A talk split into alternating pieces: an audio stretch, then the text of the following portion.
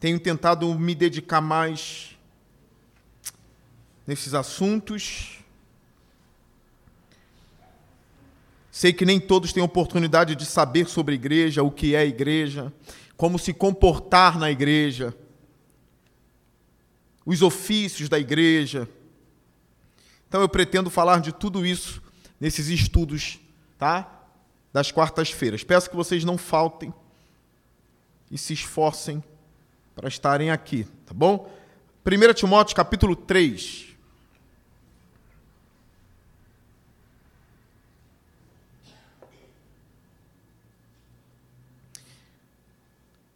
Então vamos lá.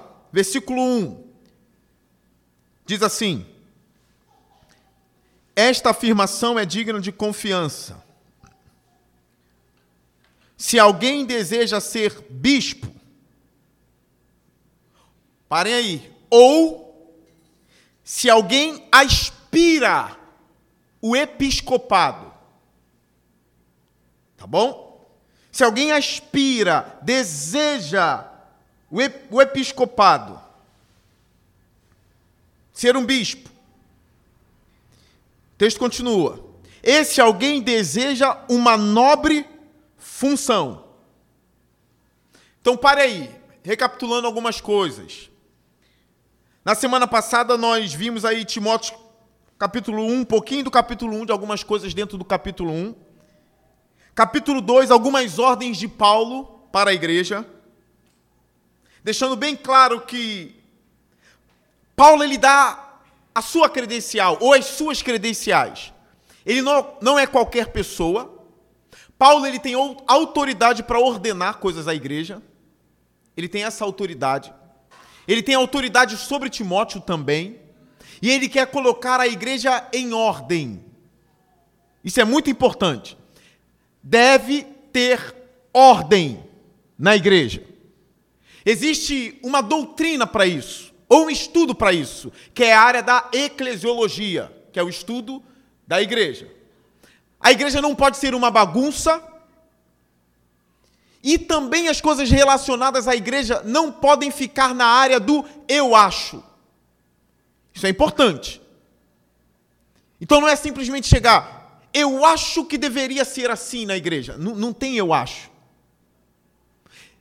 Eu acho que poderia ser daquele jeito. Não tem, eu acho.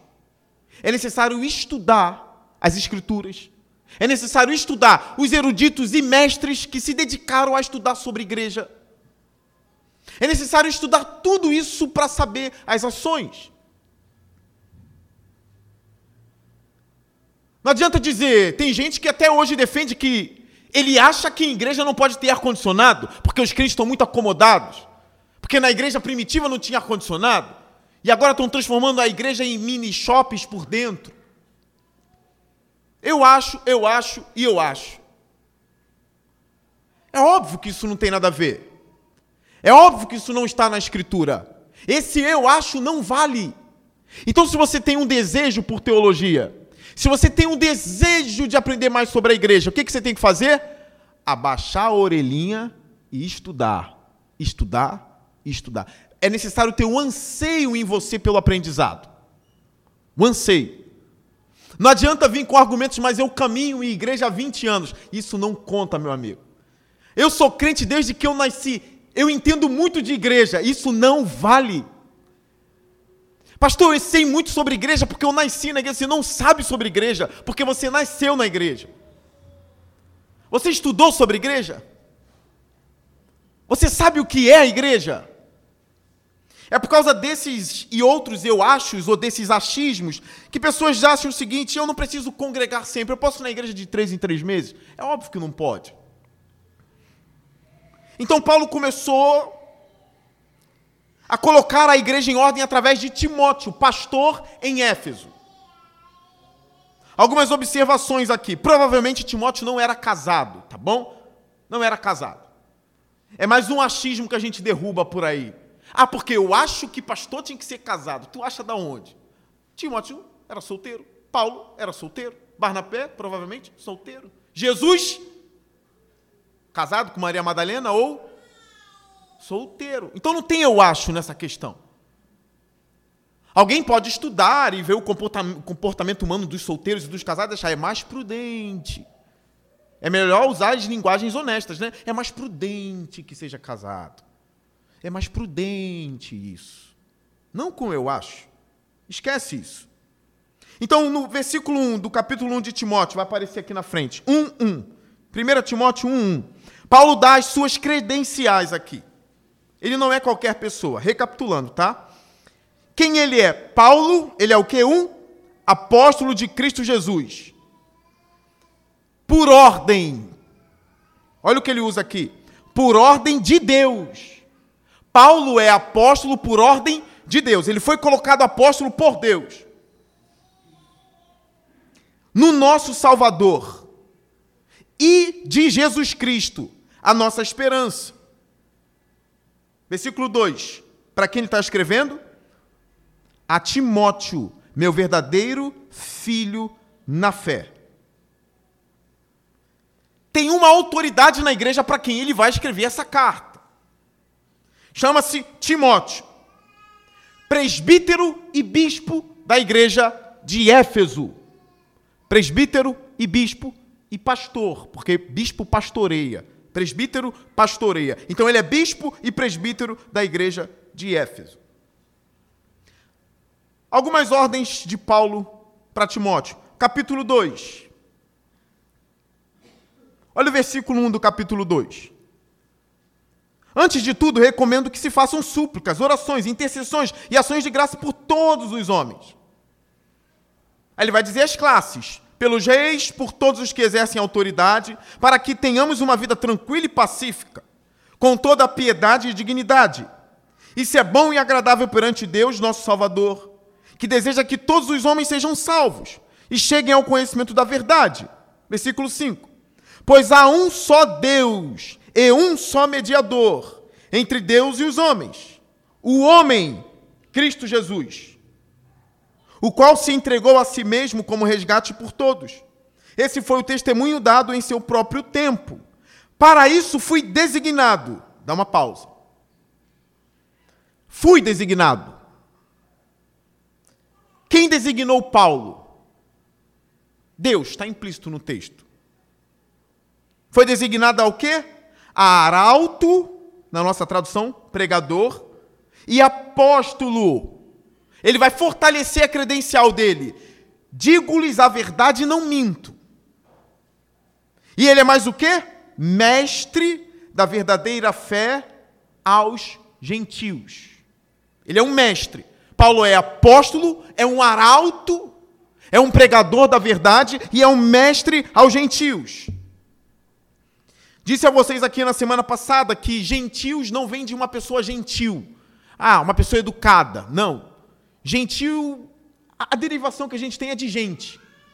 Aqueles que não são judeus são conhecidos como, conhecidos como gentios, os de fora. Olha o versículo 8. Quero, pois. Começa a ter um tom de autoridade. Quero, pois, que os homens orem em todo lugar, levantando mãos santas, sem ira e sem discussões, sem briga, sem discussões na igreja. Não quero isso. Que os homens orem levantando mãos santas. Alguns entendem esse texto que os homens, sempre que forem orar, deveriam levantar as mãos em oração. Tá? É uma possibilidade. Alguns entendem mãos como uma metáfora. Mas é bem provável que seja realmente de forma literal, levantar as mãos em oração. Só que mãos santas é orem sem as brigas e sem as discussões que provavelmente estavam acontecendo. Apresentei a vocês o texto mais polêmico do Novo Testamento, que é o versículo 9. Da mesma forma, quero que as mulheres se vistam modestamente com decência e discrição, não se adornando com tranças com ouro, nem com pérolas ou com roupas caras, mas com boas obras, como convém às mulheres que declaram adorar a Deus. Ou seja, mulheres se vistam decentemente. Lembra do achismo que eu falei agora para vocês, agora há pouco? Por exemplo, igreja que diz assim, ou pessoas que dizem, eu acho que as mulheres não deveriam usar calça na igreja. É o eu acho. A Bíblia não fala disso. Eu até brinquei na semana passada, né? Que um pastor disse assim: olha, Calça é roupa de homem, saia é roupa de mulher. Eu até brinquei, olha, se eu usasse uma calça de mulher, todo mundo saberia que eu sou mais ou menos homem, né? Porque tem calça de mulher. E tem calça. O que não pode é homem usar calça de mulher. Ficou claro isso para a igreja? É só de saia que tem que vir para a igreja? É só de saião comprido? Lembra o tema, como se comportar na igreja. Já teve época de ter um obreiro na porta da igreja com uma, uma régua medindo se estava 3 centímetros abaixo do joelho a saia das mulheres. Já tinha essa época. Imagine um homem na igreja de terno e gravata medindo o tamanho da sua saia. A ordem de Paulo é: quero que as mulheres sejam decentes. Se está de saia, decente. De blusa, uma blusa decente. Não chamando atenções com ouros ou pérolas que elas usavam no cabelo, era o meio pelo qual até mesmo seduziam homens. E era o meio que elas chamavam atenções. Paulo diz: Eu não quero isso na igreja. Que esses enfeites sejam interiores. Aí agora vem o texto mais polêmico, é o versículo 11. A mulher deve, deve aprender em silêncio. Quiser saber mais sobre isso, ouça no Spotify o primeiro estudo sobre como se comportar na igreja.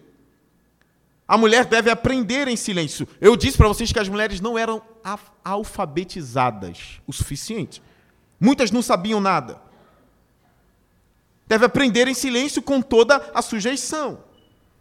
Mais uma voz na autoridade, ou autoritativa de Paulo. Não permito que a mulher ensine, nem que tenha autoridade sobre o homem. Não permito. Esteja, porém, em silêncio. Porque primeiro foi formado Adão, o argumento dele é de Gênesis, depois Eva. E Adão não foi enganado, mas sim a mulher, que, tendo sido enganada, tornou-se transgressora. Mostrei a vocês os debates em torno desse texto semana passada. Alguns vão defender que a mulher não pode nem orar no culto. Nem orar pode. De maneira alguma. Outros vão dizer que a mulher pode. Elas não poderiam pregar ou ensinar porque elas não eram instruídas. E Paulo estava sendo um libertador porque naquela época as mulheres não eram incentivadas a estudo. Algumas eram tratadas, ou a maioria até mesmo, como objeto.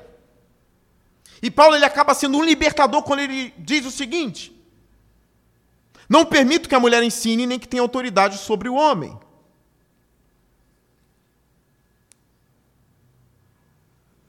Perdão, versículo 11.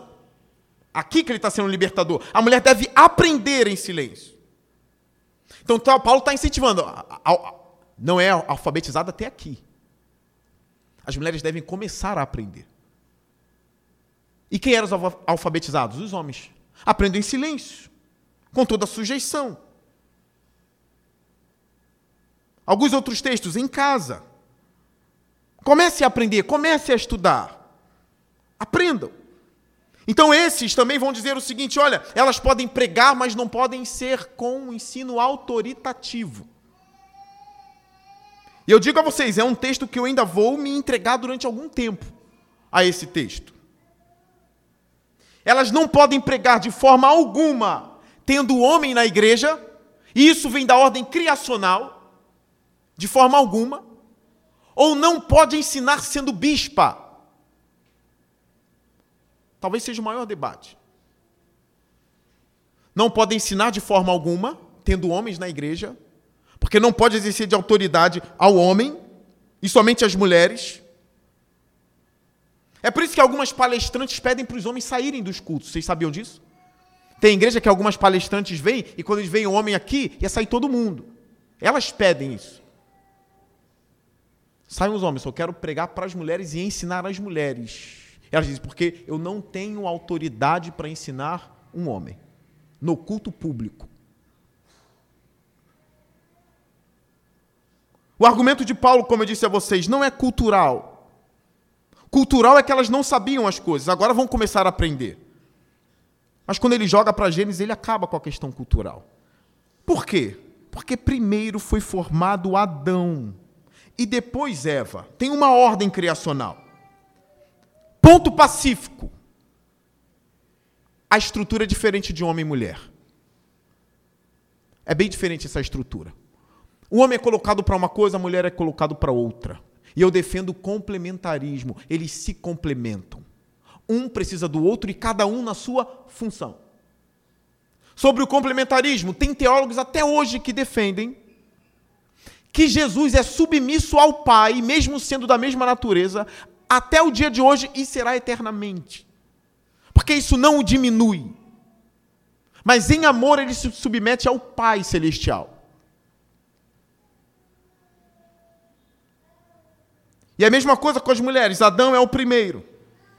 A mulher vem depois. Um outro argumento de Paulo. E Adão não foi enganado. Mas sim a mulher, que tendo sido enganada, tornou-se transgressora. Então alguns vão dizer, elas não podem ensinar de forma autoritativa porque elas foram enganadas. A serpente não falou com Adão. E não há uma menção dele conversando com a serpente. Ele vai falar com Eva. Ele chama a Eva para conversar. E é Eva que é seduzida pela serpente. E depois ela vai e dá ao marido e o marido come. O texto bíblico vai dizer: enganada foi Eva. Porque eu sei que alguns vão argumentar, mas o homem também caiu. Mas ele caiu de uma forma diferente. Ele não caiu sendo enganado pela serpente. Ele caiu aceitando aquilo que a sua mulher comeu. Ou aceitando aquilo que essa mulher aceitou depois de ser seduzida e enganada pela serpente. Então, o argumento de alguns teólogos é esse. Elas foram proibidas de exercerem autoridades na igreja porque Eva caiu no engano da serpente e não o homem. E aí é um argumento teológico, como eu disse, não cultural. Por que saber disso é importante? E o debate vai. Eu admiro homens de, dos dois lados. Dos dois lados. Mas é interessante porque nós vamos entrar hoje na questão diaconal da igreja. Isso fere o ponto de que as mulheres também não podem ser diaconisas? É uma questão que nós vamos tratar. Diáconos existem. Mas dentro da ordem criacional apresentada por Paulo, de forma teológica e não somente cultural, serve para o diaconato? Agora entramos no capítulo 3. Lembra as implicações que tem esse texto. Lembre isso. Aí ele diz: Esta afirmação é digna de confiança. Se alguém deseja ser bispo, deseja uma nova função. É necessário, pois, que o bispo seja irrepreensível, marido de uma só mulher, moderado, sensato, respeitável, hospitaleiro e o quê? E o quê? Apto para ensinar. Parece que Paulo não se desconectou do capítulo 2. Mulheres não ensinam nem exerçam autoridade sobre os homens. O bispo deve ser marido de uma só mulher, apto a ensinar. O ensino não é uma brincadeira, o ensino na igreja. Sentar para ensinar ou ficar de pé para ensinar não é uma brincadeira e nunca foi. Se tem uma ordem para isso, devemos cumprir essa ordem. Nós não podemos ser o povo do livro apenas confessionalmente, apenas com os lábios, e na prática não ser mais o povo do livro. A gente precisa se enquadrar nas Escrituras. O que a Bíblia diz? E de forma humilde. Por exemplo, aqueles que não, querem, não creem em diaconisas, têm que ir para o texto. Tentar se livrar de todos os pressupostos. Se a Bíblia ensina que pode, amém. Aqueles que creem da mesma forma vão sem os pressupostos, tentar tirar os pressupostos e tentar ser convencidos pelo texto. Uma outra coisa aqui que eu quero dizer a vocês: não é todo homem que pode ser bispo. Alguns homens serão bispo, nem todos. Não é porque é homem que vai ser bispo, tá? Não é porque você é homem que vai subir e ensinar também de forma autoritativa. Não é isso. Eu defendo que em 1 Timóteo 3, e aqui eu já quero dar algumas visões que eu tenho através da minha análise do texto. Eu não entendo que diácono e pastor são termos intercambiáveis. E eu não creio que o diácono é o mini pastor que vai virar pastor em breve. Não creio nessa ideia. Como se o diácono fosse um noviço, ou alguém que está bem atento em como o pastor faz e anda atrás do pastor, porque ele um dia será pastor. Não creio nisso porque o texto diz que, vamos dizer, esse noviço ou esse homem que será pastor, é aquele que deseja, não é o diácono, é o homem que deseja o episcopado. Se tem algum homem aqui que deseja o episcopado, ele deseja uma nobre função. Mas não fica só no desejo. Eu desejo. O que você tem que ter depois do desejo? Não é só desejar o episcopado. Aí o texto começa com essas normas: marido de uma só mulher, respeitável, é, hospitaleiro, não apegado ao vinho, não pode ser violento, tem que ser amável, tem que ser pacífico e não pode ser apegado ao dinheiro. Versículo 3, parte C. De maneira alguma, aquele que deseja o episcopado pode ser ou tem que ser apegado ao dinheiro. Não pode, ele vai ruir a igreja. Versículo 4: ele deve governar bem a sua própria casa, tendo os filhos sujeitos a ele com toda a dignidade. Pois, isso é muito importante, se alguém não sabe governar sua própria casa, como poderá cuidar da igreja de Deus? Se não lidera bem a sua casa, como vai liderar a igreja? Como se comportar na igreja é o tema. Se não sabe liderar bem a casa, não pode ser bispo, não pode ser pastor. O versículo 6: não pode ser recém-convertido. Essa ideia de um cara que se converteu, que já bota um terninho, que fica pregando para baixo e para cima e já ordenado, ela não existe. Ele deve ser muito bem experimentado. Alguns antigos chegam a dizer: olha, ele tem que passar na escola até mesmo da dor, o que o texto não diz, mas pela experiência, ele tem que passar nessa escola. Por isso que ele não pode ser, ser recém-convertido. Ele tem que passar por várias coisas até conseguir ser bispo. O termo, ou o cargo, ou a função, ou o ofício, ela ficou meia dúbia hoje em dia pelo fato de alguns virem algumas igrejinhas abrindo, dizendo: olha, qualquer um pode ser pastor. Qualquer um hoje em dia pode dizer: eu sou pastor porque eu recebi poder para isso, ou eu falo em línguas, ou eu tenho uma imposição, ou eu falo com firmeza. A função é muito nobre. Não é porque foi banalizado que deixou de ser nobre. Ela é tão nobre que fez o Spurgeon dizer: Olha, se eu sou o bispo ou presbítero, não me rebaixarei a me tornar um rei ou um presidente de alguma nação. A função é nobre de fato. É por isso que tem todo esse cuidado. Ele está dizendo a Timóteo, o pastor de Éfeso. Ele precisa ser assim, assim, assado.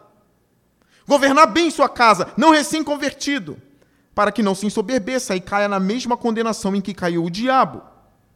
Também deve ter boa reputação perante os de fora, para que não caia em descrédito, nem na cilada do diabo. Esse termo diabo ele aparece duas vezes no texto. E as duas vezes que ele aparece, ele aparece ligado ao presbítero. É uma função diferente. Quando ele vai falar dos diáconos, esse termo não é mencionado. Por alguma razão, o cargo de bispo pode mexer na soberba e então na queda daquele que assume esse cargo. De uma queda mais feroz e mais cruel do que de qualquer outra pessoa na igreja. A atenção é muito dobrada e redobrada. Parece que Paulo sabe que o diabo estará lá. Ele estará lá se ele for novo convertido, ele vai se ensoberbecer e vai cair nessa condenação em que caiu o diabo. E a boa reputação dele é também para ele não cair em descrédito por causa das ciladas do diabo. Parece que ele está à espreita dos presbíteros. Imagine se eu te coloco numa função agora. Você vai ter uma grande função. No meu palácio. Cuidado com o seguinte: eu tenho cinco tigres no meu quintal que não estão em jaulas. Então nunca abra a porta do nada, porque só você tem essa chave. Você vai falar: olha, que função eu tenho? Ou você vai dizer: que função perigosa. O que levou Paul Tripp a escrever um livro, Vocação Perigosa. Você que é responsável pelas portas desse palácio, se você se esquecer e abrir, seja para estender uma roupa ou pegar um copo, o tigre te mata. Então, cuidado, não é porque tem acesso às portas e a chave que você vai estufar o peito. Você vai estufar o peito e vai esquecer que tem um tigre lá. Todos os dias tem um tigre lá, tem um tigre lá, tem um tigre lá. Não abra a porta proteja o palácio. É por isso que eu digo que não é glamuroso. Não é glamuroso. Não é como ser presidente da república nem deputado. É uma outra função. Apesar de o termo episcopos aparecer naquela época para políticos, na igreja tem uma outra função. Aí no versículo 8 ele entra aqui. E agora com muita calma. Os diáconos, já defendi, é uma outra função na igreja. Não é a mesma. E eu já defendi que para mim não é uma hierarquia. Diácono, em breve pastor. Diferente. Pastor é o que deseja. Esse que está brigando para entrar ali. O diácono, outra função. O diácono igualmente deve, os diáconos igualmente devem ser dignos, homens de palavra, não amigos de muito vinho, nem de lucros desonestos devem apegar-se ao ministério da fé com consciência limpa. Devem ser primeiramente experimentados. Depois, se não houver nada contra eles, que atuem como diáconos. Também precisa espera. Não pode ser levado ao diaconato na pressa. É necessário uma espera. Porém, tem algo, como um erudito observou, Thomas Schreiner, que aparece no episcopado e não aparece no diaconato, que é a ideia do apto para ensinar. O apto para ensinar só aparece na lista dos presbíteros. Aliás, presbítero e bispo também não é uma hierarquia. Aí são termos intercambiáveis. Ou são os mesmos títulos na mesma pessoa. Ele é presbítero porque ele é um ancião, mas ele não é um velho. É um sábio. Alguém com intelecto para aquilo, um mestre, presbítero. Esse presbítero, ele não tem que ter só sabedoria, ele tem que supervisionar a igreja. Esse supervisionar vem de episcopos, supervisor. Então ele vê além, supervisor, uma supervisão, ele vê além. É por isso que ele é o bispo da igreja. Foi só no século II que o bispo passou a ser pastores dos pastores. Mas na Bíblia não tem isso. Todos os presbíteros eram chamados de bispos, todos eles. É claro que eu defendo que tinha um que presidia os outros bispos. Mas é um bispo presidindo outro bispo. Não quer dizer que é um bispo presidindo o pastor, que um dia o pastor virará bispo. Não tem isso na Bíblia. Ele é bispo, como os outros bispos. Mas tem um que vai presidir, que é o caso de Timóteo. É ele que vai colocar as mãos para ordenar outros bispos. É ele que vai dar ordem à igreja. É ele que vai falar sobre os outros bispos, como a igreja deve tratar. Mas o diaconato não tem a ver com isso. E eu parei aqui, deve ser primeiramente experimentados. Depois, se não houver nada contra eles, que atuem como diáconos.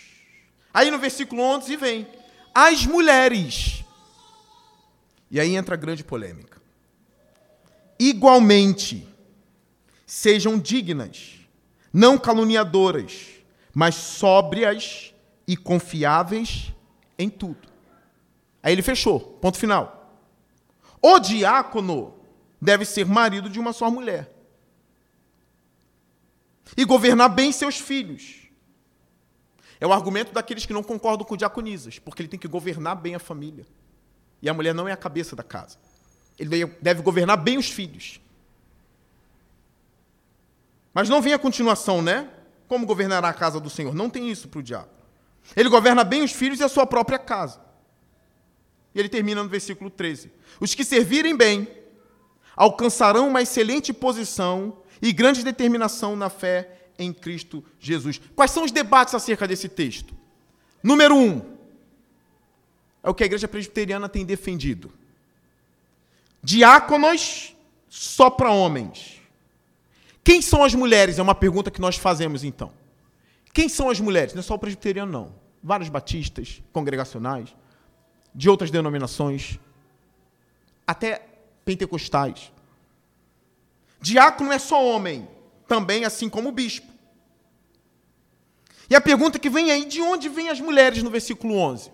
Se você olhar para a sua Bíblia, versículo 8, os diáconos. Versículo 11, as mulheres. Versículo 12, o diácono. Quem são essas mulheres? E eles vão responder: as mulheres dos diáconos. Os diáconos devem fazer isso. E as suas mulheres devem ser assim. É a resposta deles. Se você olhar na sua Bíblia, você vai ver que tem uma letra D em cima da palavra mulheres. Observem aí. Agora olhe lá embaixo e procure a letra D no rodapé da sua Bíblia. Porque a palavra para mulheres aqui no grego pode ser mulheres ou esposas. É a mesma palavra. Pode realmente estar se referindo a mulheres diaconisas ou pode estar se referindo a mulheres esposas.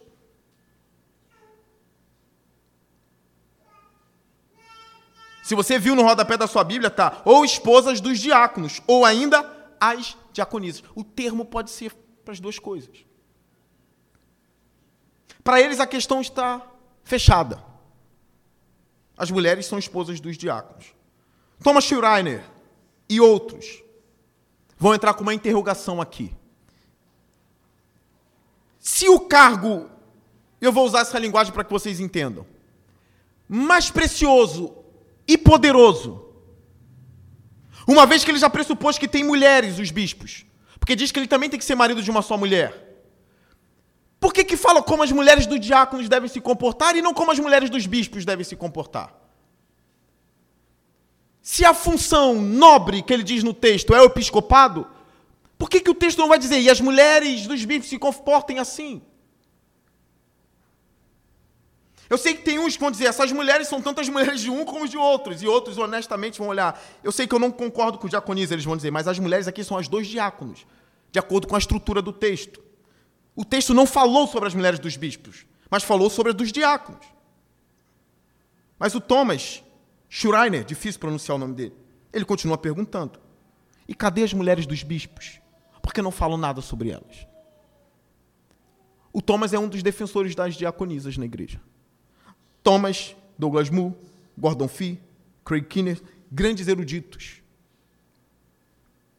Werner de Boer, um alemão, Adolf Pohl, um exegeta alemão também.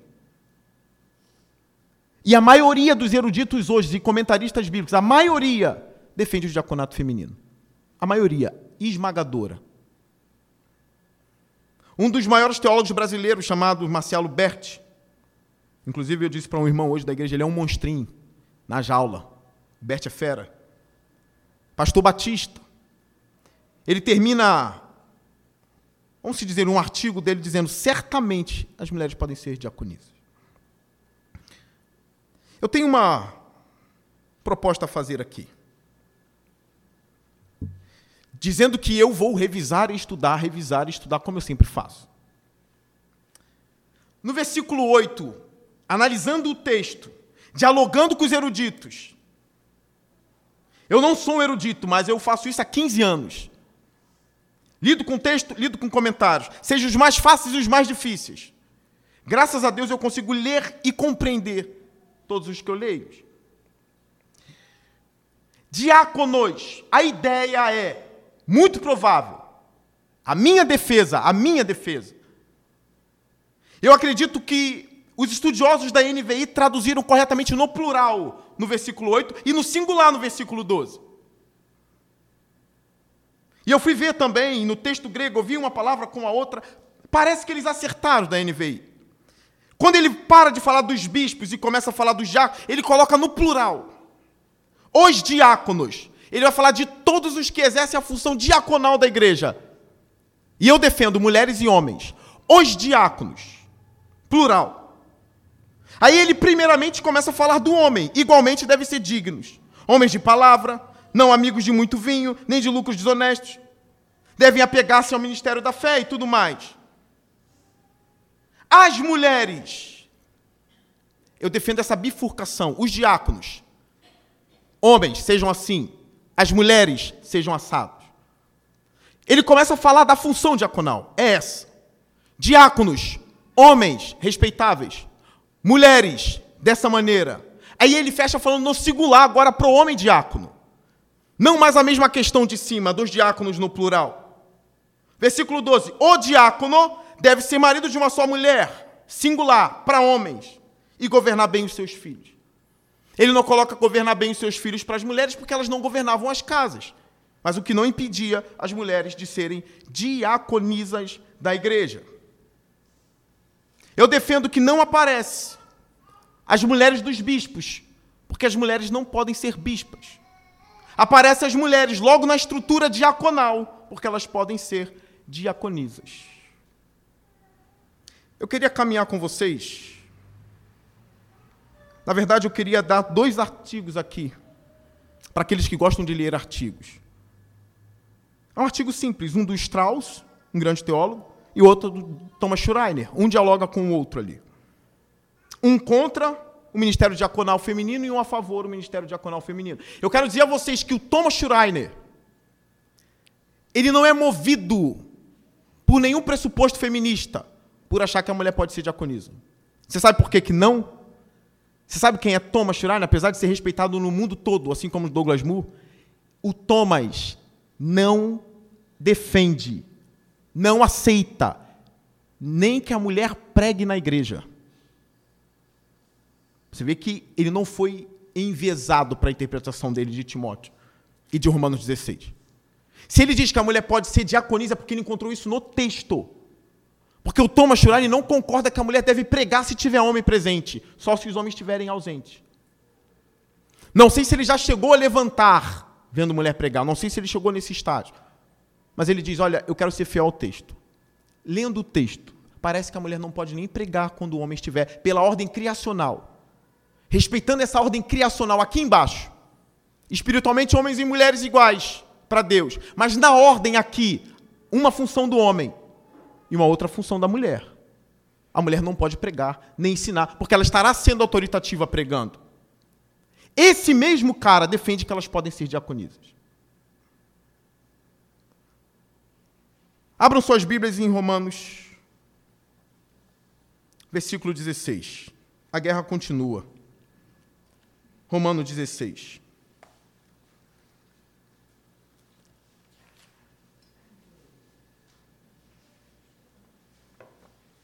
Eu tenho a impressão de que, vendo os debates e lendo os artigos, que aqueles que defendem que a mulher não pode ser diaconisa, perguntaria: então me dá só um exemplo de uma mulher sendo diaconisa na Bíblia. Eles não vão fazer isso porque eles sabem que tem um exemplo. E eles vão discordarem. Porque se eles perguntassem se aquelas mulheres é a segunda classe do argumento deles sobre como o diácono se comporta, me diga uma mulher diaconisa na Bíblia. É claro que eles fariam isso, provavelmente, se não tivesse Romanos 16. Mas como tem, eles têm uma outra briga contra o diaconato feminino. O texto diz assim em Romanos 16: Recomendo-lhes nossa irmã Febe, serva da igreja em Sincreia.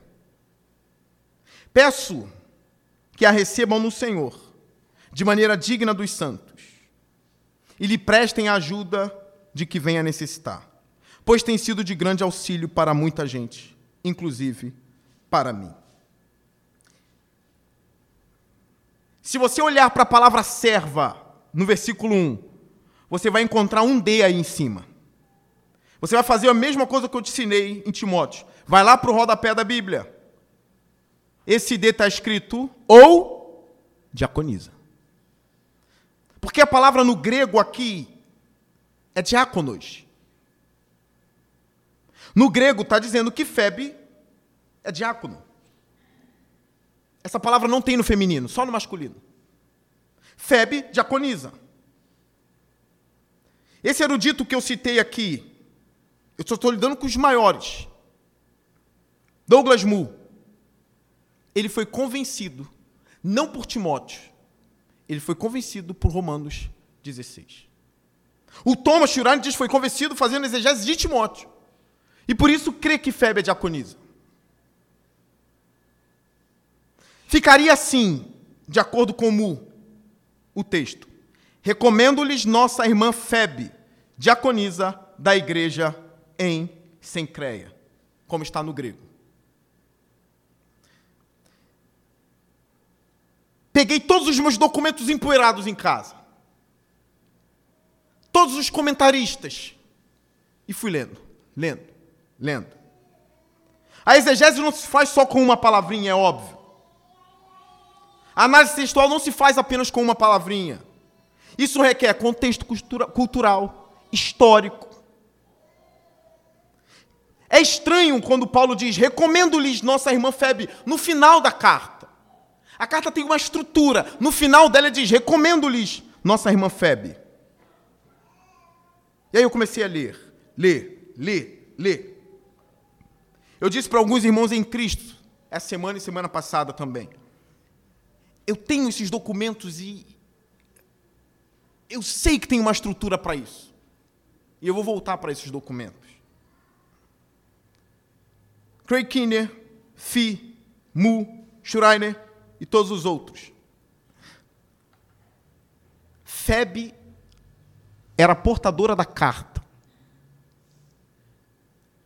Muito provavelmente a carta estava nos braços de Febe. Isso não era uma função de mulher no mundo antigo. Um homem fazia essa função. Mas agora Febe está levando, e a estrutura é essa. Eles descobriram, lendo as cartas dos gregos, dos romanos, ou seja, do mundo greco-romano. E também dos judeus, os modelos de cartas, de epístolas. E eles descobriram que em todas, a pessoa que estava levando a carta, ela era recomendada da seguinte maneira: todos os exemplos. O primeiro, apresentação. Segundo, qual é a credencial da pessoa? E terceiro, a provisão aquilo que eu nomeio de ACP: apresentação, credencial e a provisão da pessoa. Os judeus sabiam disso. Quem eu estou enviando não sou eu. Eu sou a autoridade. Para essa pessoa ser recebida na casa de alguém ou em alguma sinagoga, em alguma comunidade, eu preciso dizer quem ela é, qual a credencial dela e a maneira como eu quero que essa pessoa seja tratada assim à minha presença. Judeus. No mundo greco-romano, a mesma estrutura, ACP. E essa estrutura só cabe para quem está levando a carta. É por isso que todos os estudiosos dizem que a carta estava na mão da FEB. Senão não faria sentido a mesma estrutura. E eu li alguns outros documentos fora de FEB com a mesma estrutura de cara que nem era crente, do mundo secular. Apresenta a pessoa, dá a credencial dela e a maneira como quer que ela seja tratada. Volte para o texto. Recomendo-lhes nossa irmã Febe, a apresentação dela. Credencial, diaconisa da igreja em Sencreia. O P de provisão, peço a que a receba no Senhor de maneira digna, como em todas as outras epístolas. Tem um outro problema que tanto Mu, quanto Kinner, quanto Fi e os outros defendem. O problema é que sempre o portador lia a carta para o público. E agora? Quem leu a epístola para a igreja quando chegou? Possivelmente a Febe. Eu lendo o Mu, o Mu vai escrevendo isso de uma forma. É, não dá. Provavelmente ela leu a carta. Eu ainda vou ficar aqui. Uma outra coisa que o Marcelo Berti também fala, mas outros também já fizeram. Mu chega a dizer o seguinte: não dá para dizer que Febe é apenas uma mulher que está servindo na igreja. Não dá para dizer isso. Nem que ela é uma serva da igreja, porque esse termo pode ser empregado para qualquer um. Quando coloca a igreja, parece que dá uma questão de oficialidade para o negócio. Realmente uma credencial sendo colocada.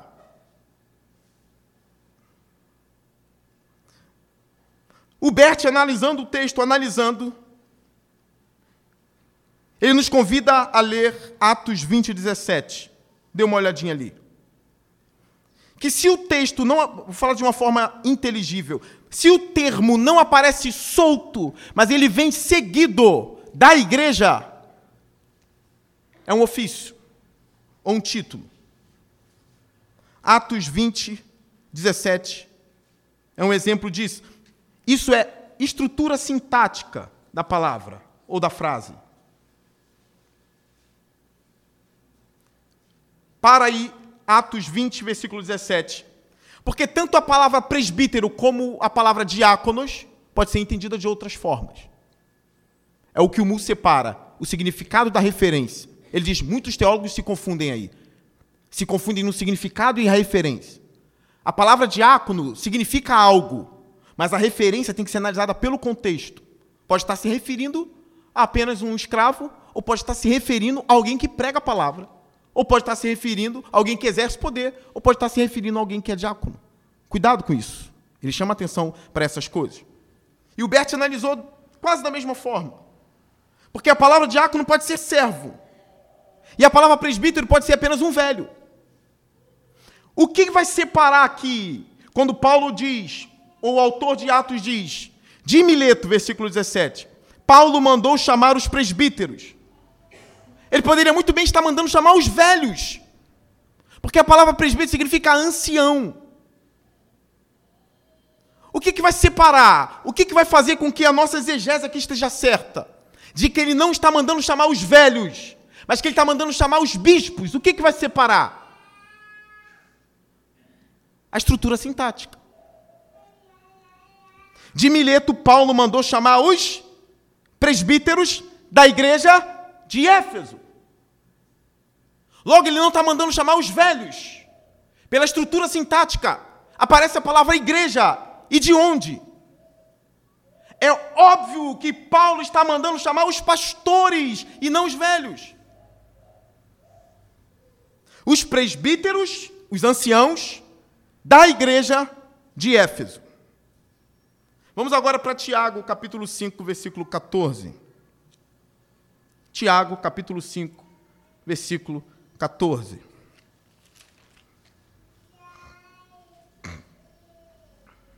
Só ir para frente.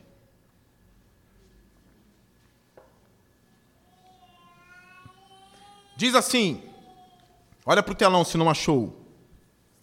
Entre vocês há alguém que está doente? Que ele mande chamar os velhos. Cadê o irmão Batista? Quem está doente chama o irmão Batista.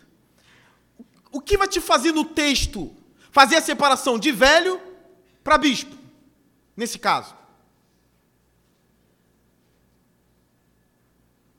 Os presbíteros da igreja. Você sabe que ele está falando? Os pastores, os bispos da igreja. Voltando para Romanos 16. Eu ainda tem algumas coisas para ler aqui. Voltando para Romanos 16. Recomendo-lhes nossa irmã Febe, diaconisa da igreja em Sencreia. O que, que vai diferenciar dele estar tá chamando uma escrava, ou na verdade, uma serva, uma serviçal, de uma menina ou uma mulher bem madura, provavelmente, que exercia uma função na igreja de Sincréia. O que, que vai diferenciar?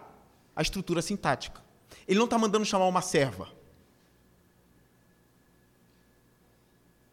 Douglas Moore até defende, essa palavra de servo ou serva nunca é usada de forma solta para se referir aos cristãos em geral. E a palavra igreja aparece a primeira vez em Romanos aqui, justamente com Febe. Ela não aparece no livro de Romanos. A primeira vez que a palavra eclésia aparece é justamente quando cita Febe. Se fosse só serva, não precisaria das outras questões, igreja e de onde. Recomendo-lhes nossa irmã Febe, diaconisa da igreja em Sencreia. Peço que a recebam no Senhor de maneira digna dos santos e lhe preste, lhe prestem a ajuda de que venha a necessitar. Pois tem sido de grande auxílio a patrona, provavelmente ela era rica.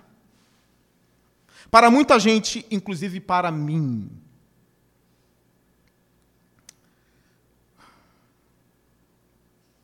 Eu queria ler algumas coisas aqui para vocês e colocar autoridade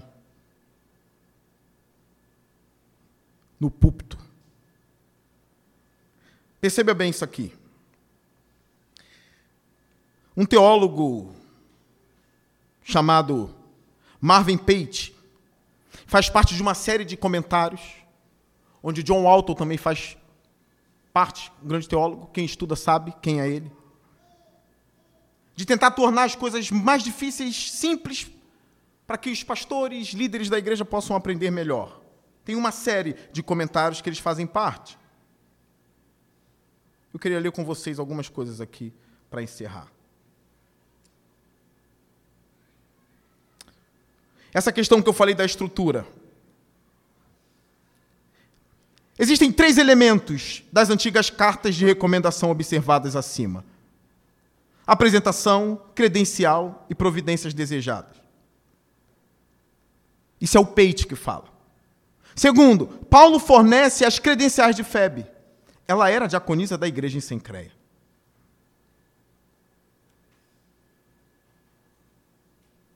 Thomas Schreiner. Está muito pequenininho para eu ler. Ele é citado aqui. Citando, defendendo que ela levava a carta. E a estrutura da carta realmente garante que ela tinha uma credencial. Um modelo antigo de uma carta secular.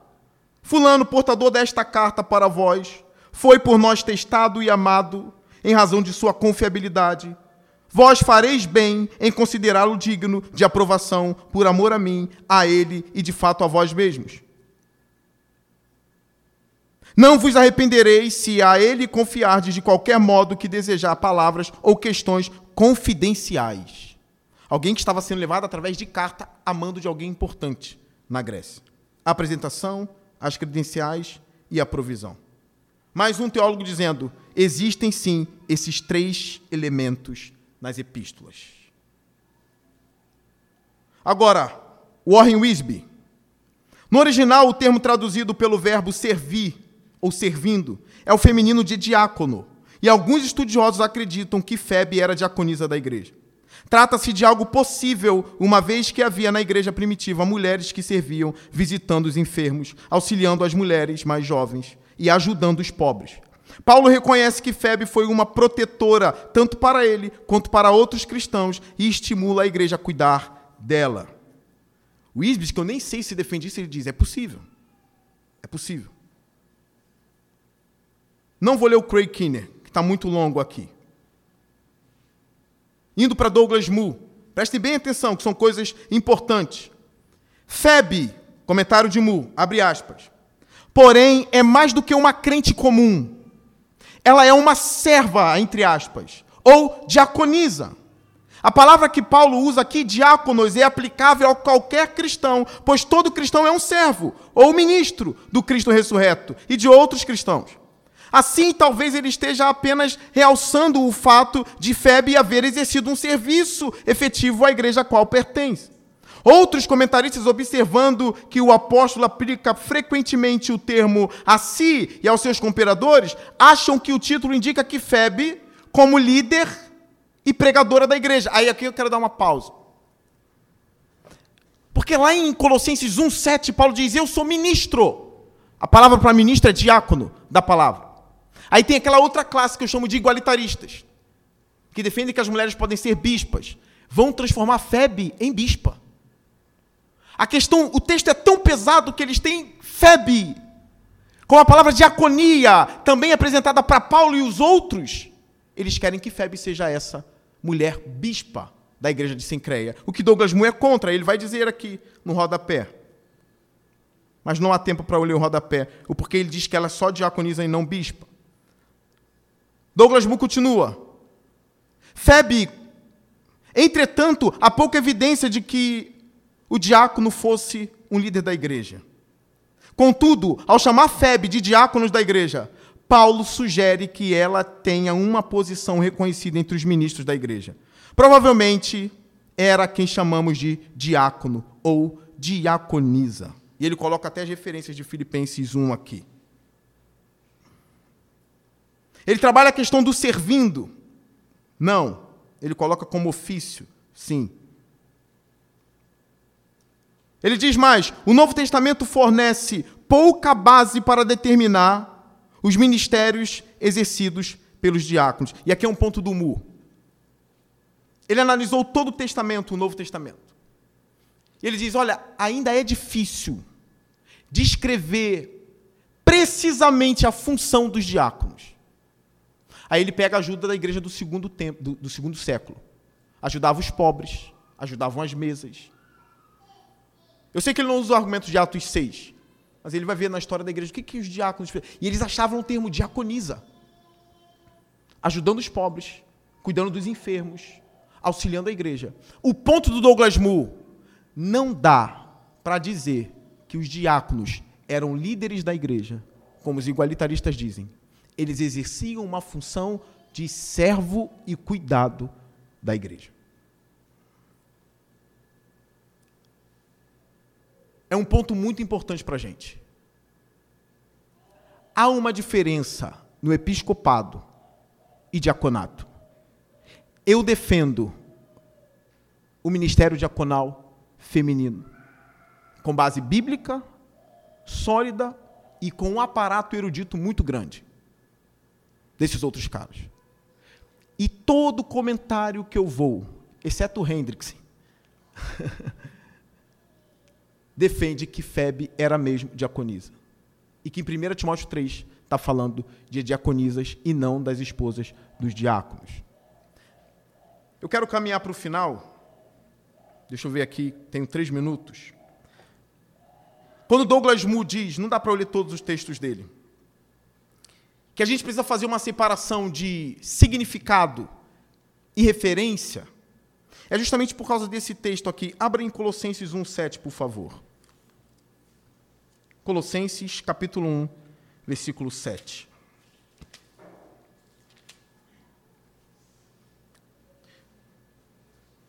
Colossenses 1, 7, e depois leremos 1, 23. São os textos citados pelo próprio Mu. Diz assim o versículo 7 do capítulo 1.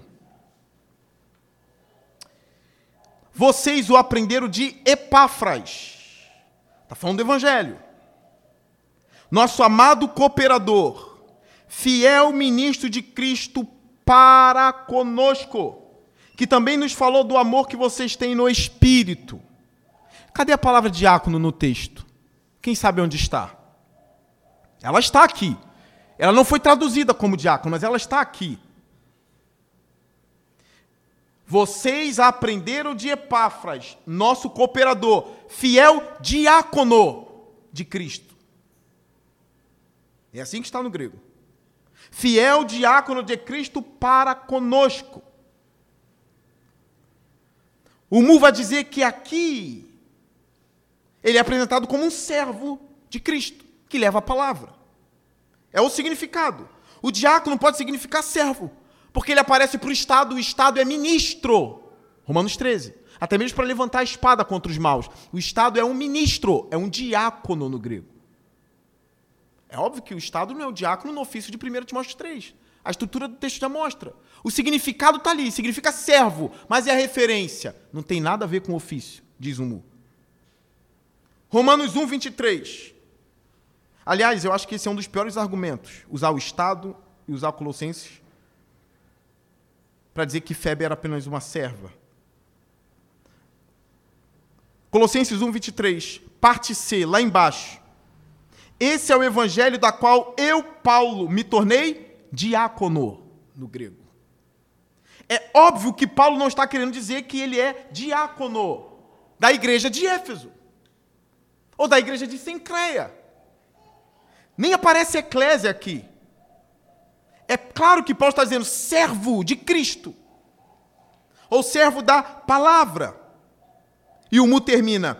A referência precisa ser examinada no contexto, junto das estruturas, como Marcelo Berti também analisou, através da estrutura sintática, do argumento histórico-cultural também, o envio de carta, as credenciais, a maneira. O, o Mu chega a dizer também, junto com Kinner, e ainda era possível que Febe tirasse as dúvidas interpretativas da carta para o povo. Uma posição deles. Diácono aqui, servo de Jesus e da palavra. Diácono do Estado, servo para usar a espada contra os maus. Diácono em 1 Timóteo, diácono da igreja. A palavra diácono para Febe, diaconisa da igreja. A palavra ancião para velho, um ancião. A palavra ancião para um oficial da igreja, ministro, diácono, presbítero da igreja. É um oficial. Para terminar aqui, meus irmãos, a função do diácono não é ensinar a palavra. Ele nem precisa ser apto a ensinar, como está em 1 Timóteo 3. Ele é um servo da igreja, ou uma serva da igreja. Eu não tenho tempo para falar de Atos 6, o que eu penso de Atos 6. Mas eu ainda vou falar aqui no púlpito o que eu penso de Atos 6. Mas dá para saber um pouco do ministério diaconal através do auxílio,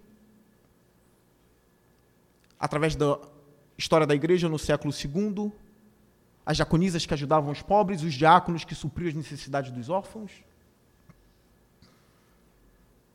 Mas uma coisa eu sei: não o ministério da palavra. Por hoje é só. Não pararei ainda, ainda tem mais coisas a ser ditas. E eu disse, eu tenho mais ou menos até janeiro para fazer tudo isso. Mas eu espero que você venha aqui com muita humildade para tudo que será dito. Muita humildade. A gente vai seguir de acordo com a Bíblia. Tá bem? Muita humildade. Muita humildade. Se a Bíblia disser para mim que pastor não pode ter olho verde, eu tenho que sair do ministério. Eu tenho que seguir a Bíblia. Se a Bíblia disser para mim, pastor não pode tomar banho, eu não vou mais tomar banho. As escrituras devem ser respeitadas. Uma última palavra sobre os mestres. Porque eu sei que alguns falam assim, por que, que ele cita tanto erudito? Por que, que ele não fica só com a Bíblia? Quem levantou os mestres na igreja foi o Espírito Santo. Foi o Espírito Santo. Eles labutam, trabalham, estudam coisas que eu nem não vou ter acesso. Um exemplo para fechar.